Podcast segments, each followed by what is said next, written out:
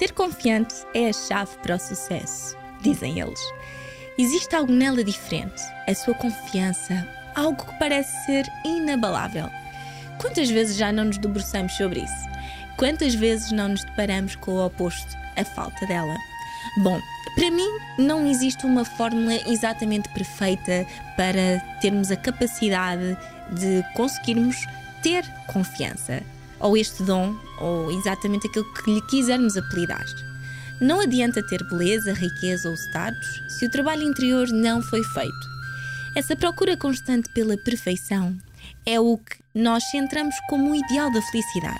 Eu digo isto muitas vezes. É fundamental procurar internamente as respostas quando inutilmente tentamos encontrar fora. O coração é a chave certa para combater todas as dúvidas, mas nem todos estão preparados para aprender a ouvi-lo.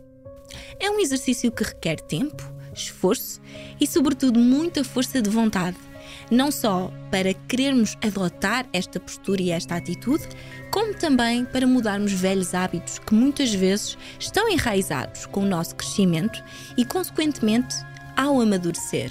Eu acredito que a confiança seja a capacidade de adquirirmos a inteligência emocional que só vem com o tempo, com a idade e principalmente com as nossas experiências.